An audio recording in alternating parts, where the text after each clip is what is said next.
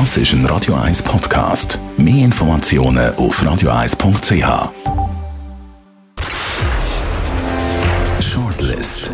Namen, wo Schlagzeilen machen. Diskutiert von Mark Jäcki und dem persönlichen Verleger Matthias Ackeret. Jetzt auf Radio 1.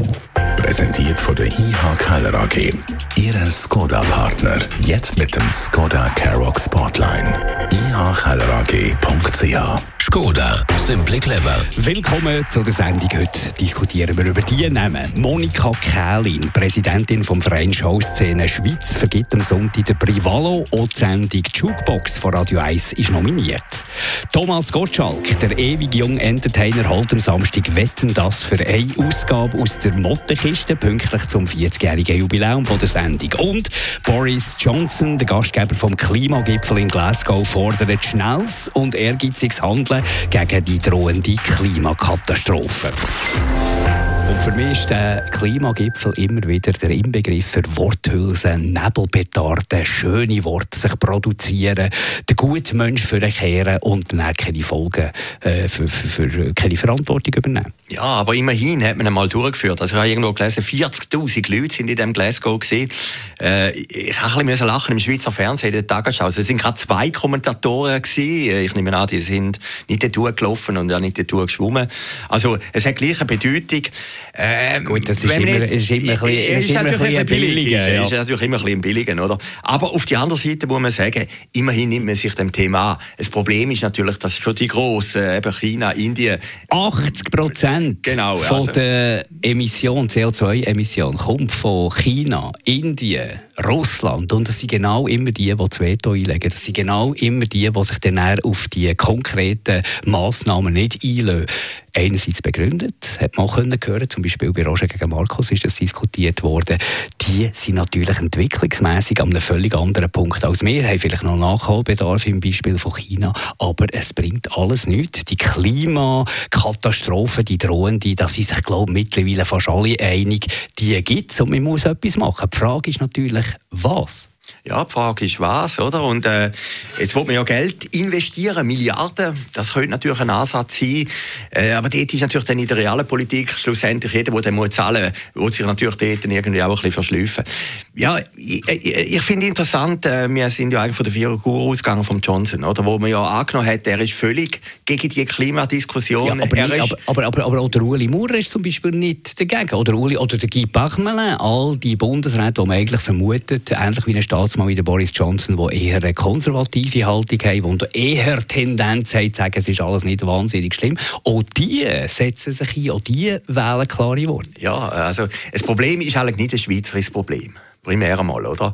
Und äh, das Interessante ist, wenn Corona jetzt gleich etwas Positives hat, überhaupt, ist ja, dass die Schweiz oder das Klima mal zwei Jahre sich können erholen oder? Aber da sind wir schon wieder überwert, habe ich jetzt kürzlich gelesen. Also da, all das, was man dort hat eingespart und die Werte, die ein bisschen besser sind worden, durch das, dass weniger gelaufen ist, jetzt während der Corona-Pandemie, die sind schon bereits wieder alles äh, verpufft und es ist alles wieder da.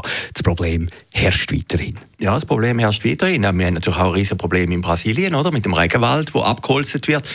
Äh, das sind natürlich schon konkrete Sachen, wo man dann nicht mehr reparieren kann. Und höchstwahrscheinlich kann man das wirklich nur lösen, dass man diesen Entwicklungsländern Geld gibt. Oder dass man denen irgendeinen Anreiz gibt und sagt, schaut, da haben ihr Geld, dafür okay. hört ihr dann auf mit dem. Wenn das überhaupt geht. Man hat es ja gesehen bei der Entwicklungshilfe, oder das Geld versinkt ja, dann irgendwo. Genau. Oder? Das wo, wo geht das Geld genau, her? Und genau. vor allem von diesen grosszügigen Summen, die da immer wieder gesprochen werden. Wer zahlt denn wirklich schlussendlich? Die Schweiz zahlt natürlich immer, das ist klar. Die Schweiz aber, aber, aber, aber wer zahlt ja, denn ja, schlussendlich ja. die Beträge denn wirklich genau, oder? Und genau. wo gehen sie her? Das ist absolut richtig. Wie wäre es denn irgendwann, und da kommen wir jetzt ein bisschen zurück in die Schweiz, da ist ja die Klimadebatte auch extrem äh, gross und wird auch extrem laut geführt. Aber, und das finde ich jetzt falsch Gedanke, es wird immer mit, äh, wir müssen dort da Preise erhöhen, dort müssen wir den Leuten noch etwas aus dem Sack rausholen, da muss man irgendwie Gesetz machen. Ist das denn wirklich der Ansatz, der funktioniert? Das hinterlässt doch nur Frust. Also ich habe regelmässig Tränen, wenn ich im Moment an der Tanksäule bin. Ich weiss, jetzt, der Preis ist jetzt hoch nicht äh, aus Klimaschutzgründen, sondern aus anderen Gründen. Aber kann man denn immer äh, äh dort irgendwie den Leuten das Geld nehmen oder müssen wir vielleicht einen anderen Ansatz verfolgen? Zum Beispiel der Anreiz statt das Verbot? Ja, ich glaube auch, man sollte auch ein bisschen mehr Vertrauen haben in die Wirtschaft, dass die äh, so Lösungen findet. Oder? Ich meine, man hat es ja gesehen beim CO2-Gesetz, bei deren Abstimmung. Äh, warum ist die am Schluss gescheitert? Weil man natürlich den Leuten gesagt hat, wenn das angenommen würde, dann zahlen die so und so viel mehr fürs Benzin. Oder? Und wenn es dann aufs eigene Portemonnaie geht, dann, dann ist einem das schon irgendwie näher wieder die ganzen idealistischen Gedanken. Oder? Und ich glaube, wenn man ein bisschen mehr Vertrauen hat, dass die Wirtschaft oder auch die Industrie so Lösungen findet, Indust äh, klimafreundliche Sachen, äh, dann, dann wird das eher funktionieren. Aber wenn immer das von oben verordnet wird, aber, über den aber, Preis, aber, aber, Ganz freiwillig geht es auch nicht. Weißt, wenn du dich nicht musst bewegen bewegst du dich nicht. Aber die Frage ist, was wäre denn, wenn du irgendwie als, Wirtschaft, was willst, als Wirtschaftsunternehmer, als Unternehmer, was willst du nicht? Du willst gerne Kosten. Was willst du? Du willst Einnahmen. Gibt es nicht Konzepte, gibt es nicht Lösungen, die dem Klima dienen, wo die Unternehmen sehen, hey, da kann ich erfolgreich sein, da kann ich Geld verdienen, statt irgendwie, da muss ich Gebühren abgeben. Ja, ich glaube nicht einmal. Also, Men also Gesellschaft, der Mensch klingt immer so äh, gross äh, überheblich. Äh, nein, Gesellschaft ist eigentlich toleranter oder ist auch offener für die Gedanken. Das sieht man doch auch bei der Abfallentsorgung, oder? Also gar ich äh, sammle jetzt äh, ja. Gemacht, nein, ist nicht gemacht, aber es das zeigt... sind wir ja schon länger Weltmeister. Ja, das sind wir schon länger. Ja, ja. Es bringt auch nicht so viel am Schluss. Aber gleich, ich glaube, bei den Leuten ist mehr Wille da, etwas zu machen. Aber ich glaube, die Leute sind irgendwie eher verärgert, wenn es immer mehr kostet. Oder wie du nicht weißt, wann das Geld fließt und was das ausmacht. Und das ist natürlich, und, wir haben auch in unserem Land nicht unbedingt, äh, wir haben nicht so ganz grosse Gräben wie in anderen Ländern. Aber trotzdem, es trifft ja dann auch die, die eh schon jeden Franken müssen umdrehen und müssen rechnen jeden Monat. Die trifft es eben dann genauso. Ja, und darum, darum glaube ich, das Konzept von Gebühren funktioniert langfristig nicht. Hinterlässt einfach Frust und, und polarisiert vor allem. Aber das Konzept von ich profitiere, sagen wir jetzt mal, äh, äh, in, in Köbel geredet. Ich profitiere, wenn ich gewisse Sachen mache, von Steuererleichterungen. Das ist doch etwas, wo, wo die Leute ansprechen. Mhm. Das wäre jetzt etwas Positives. Aber das Interessante ist doch immer, man sagt ja, man macht es für die nächste oder übernächste Generation. Und dann liest man in der Zeitung gleichzeitig, dass eigentlich die Jungen, also die nächste oder übernächste Generation sind ja da, dass die gar nicht interessiert sind, für einen Flug ein bisschen mehr zu zahlen, oder? Und, und das ist ja der Widerspruch, wo man sich immer drin bewegt. Und der Benzinpreis, sage ich jetzt mal, als Symbol für, äh, für einen Aufschlag, ist eigentlich der falsche Punkt. Man hat es ja gesehen in Frankreich, oder? Da sind sie auch mit dem Benzin umgegangen. Und was hast du nachher gehabt? Denen geht es aber ein bisschen schlechter wie uns. Aber da hast du plötzlich die Gilets jaunes gehabt. Da haben sich die Leute benachteiligt gefühlt. Da hat es Protest gegeben. Und das hat man jetzt auch gesehen beim CO2-Gesetz. Am Schluss ist das gescheitert, allweg wegen dem Benzinpreis. Sag jetzt mal als Symbol äh, für eine staatlich verordnete Klimapolitik. Und darum hast du völlig recht. Ich glaube, der Ansatz muss ein anderer sein. Steuererleichterung wäre jetzt zum Beispiel etwas. Und dann muss man mal etwas anderes anschauen. Wir haben zum Beispiel wir haben zwei Wirtschaftsbereiche eigentlich. Die Realwirtschaft dort, wo Leute etwas produzieren und dafür Geld bekommen, wo Arbeitsplätze schafft und mehr Kapitalwirtschaft, Finanzwirtschaft, wo wahnsinnig hohe Summen äh, generiert werden, ohne dass jetzt äh, ein Mehrwert in dem Sinn geschaffen wird. Wie wäre es denn mit all diesen Hunderttausenden von Transaktionen, die jeden Tag gemacht werden, durch Hochgeschwindigkeitscomputer im Minutentakt, Millionen von Transaktionen, wenn man dort zwischendurch zum Beispiel etwas rausnehmen würde, wenn man dort zum Beispiel irgendwie würde, äh, Kommission drauf tun. Das wäre dann wahnsinnig viel Geld, das man könnte einsetzen könnte für, für diverse Konzepte. Dort tut es nicht jemandem wahnsinnig weh. Ja, und dann können wir es auch argumentieren. Ich meine, die Datacenter und alles, was man da baut, die brauchen ja unheimlich viel Strom, oder? Wahnsinn. Also, dort, dort hättest du ja ein Argument, wo man könnte sagen, gut, Barappen, äh, pro irgendeiner bestimmten Leistung geht dort raus. Also das wäre sicher ein Ansatz, der könnte funktionieren. Aber ich glaube, der Fehler ist immer, wenn man sagt, der Bürger. Und wer ist der Bürger? Am Schluss sind es natürlich die, die weniger verdienen, äh, alleinstehende Mütter und so, die leiden darunter. Und die werden sich dann irgendwann einmal gegen das ganze System stellen und darum funktioniert es schlussendlich. Also Innovation ist da wahrscheinlich Innovation, die Lösung und Stichwort. Ja, aber ich glaube auch, ich meine zum Beispiel, wenn man Geschichte anschaut vom Tesla, das ist ja nicht irgendwie staatlich angeordnet angeordnet worden, sondern das ist in der Wirtschaft passiert. Es hat eine Konkurrenz gegeben. Andere Autofirmen ziehen jetzt nach. Es hat natürlich auch ein Problem. Es braucht mehr Strom natürlich, die Elektroauto, der muss ja auch irgendwie herkommen. Aber, aber es zeigen doch Kräfte von der Wirtschaft, wenn etwas Attraktives da ist, funktioniert es und das Publikum ist auch bereit, das entgegenzunehmen. Gehen wir zu etwas Unbeschwertem. Thomas Gottschalk, der legendäre Entertainer, das Urgestein von der Fernsehunterhaltung, kommt am Samstagabend noch einmal zurück. 40 Jahre nach der Erstausstrahlung von Wetten, das gibt es für einen aus der Mottenkiste zurückgeholt. Eine Jubiläumssendung, die er moderiert. Er ist jetzt, glaube ich, 70 geworden oder, oder ein etwas drüber.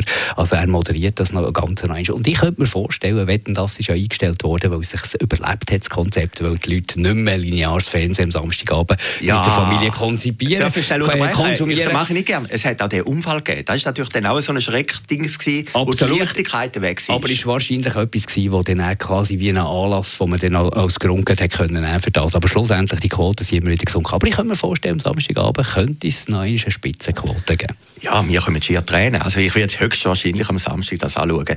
Ich meine, Gottschalk, wetten, das war etwas vom Größten gewesen. Ich bin, wenn ich jetzt auch ein bisschen, ist immer ein bisschen aktiv, die Generation, wenn ich das erzähle, bei Tele Zürich, 4. November 1985 in Duisburg gewesen, an einer Aufzeichnung von Wetten das und äh, Sigi Michel, der Trompeter-Sigi, ist dort Wettkönig ja. geworden. Die Schweizer haben sowieso immer äh, wahnsinnig gute ja, Wetten beigesteuert, sind genau, viele Wettkönig genau, geworden. Genau, und, und der Pate war der Gerhard Schröder, der hatte noch Ministerpräsident und der Auftritt ist der Michael Jackson, der ist dann noch in mich gerannt, also nach der Probe. Also das, das ist grossartig und dass das jetzt das Revival wieder stattfindet, da finde ich jetzt Fernsehen at its best. Aber eben, es ist ein, ein Nostalgie-Charakter. Es ist jetzt nicht etwas so. Aber hast du nicht das Gefühl, ich könnte mir noch vorstellen, Thomas Gottschalk im Hinterkopf hofft er, dass es eine Rekordquote gibt und dass das Konzept wieder aufgenommen wird. Ich glaube, wenn einer nicht hören kann, wenn einer dieser Zeit nachher trauert, dann ist der Thomas Gottschalk, wenn er das natürlich immer verneint. Ja, der Thomas Gottschalk hat eigentlich auch nur in dieser Sendung richtig funktioniert. Aber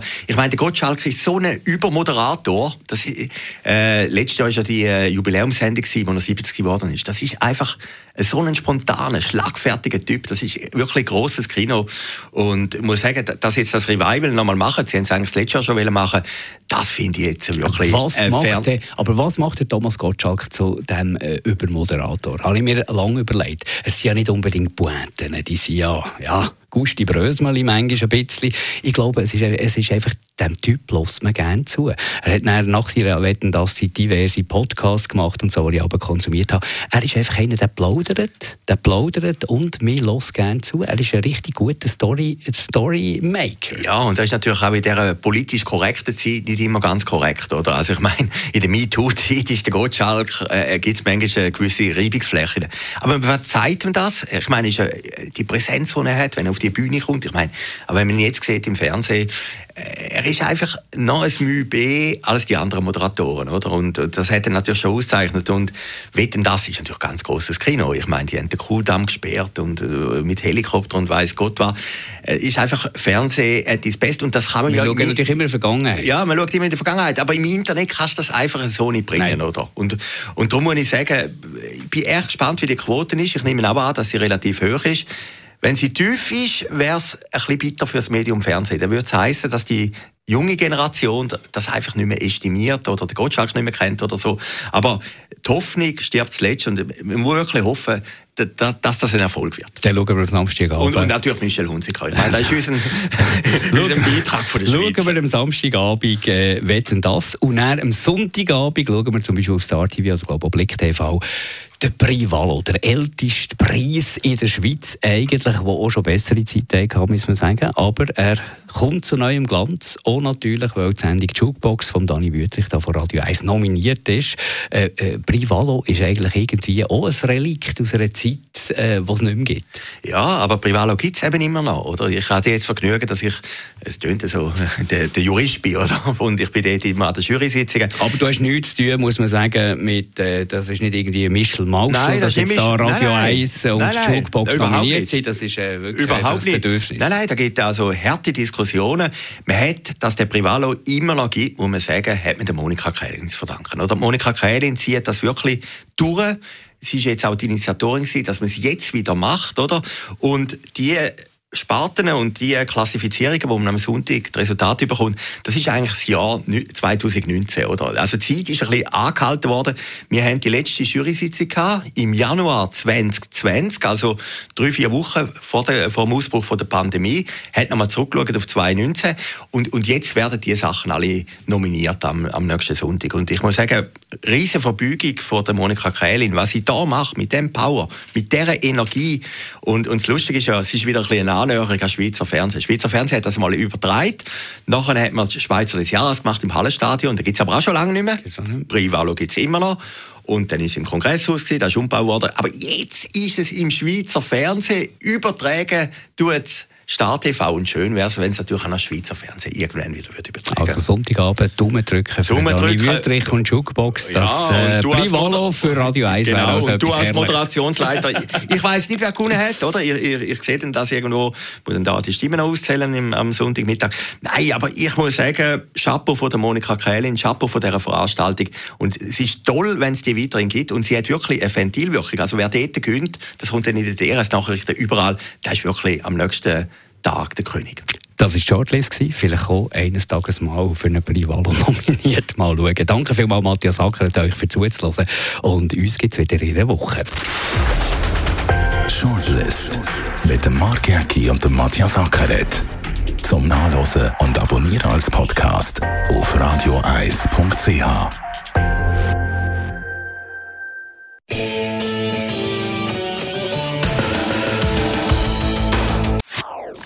Das ist ein Radio 1 Podcast. Mehr Informationen auf radioeis.ch.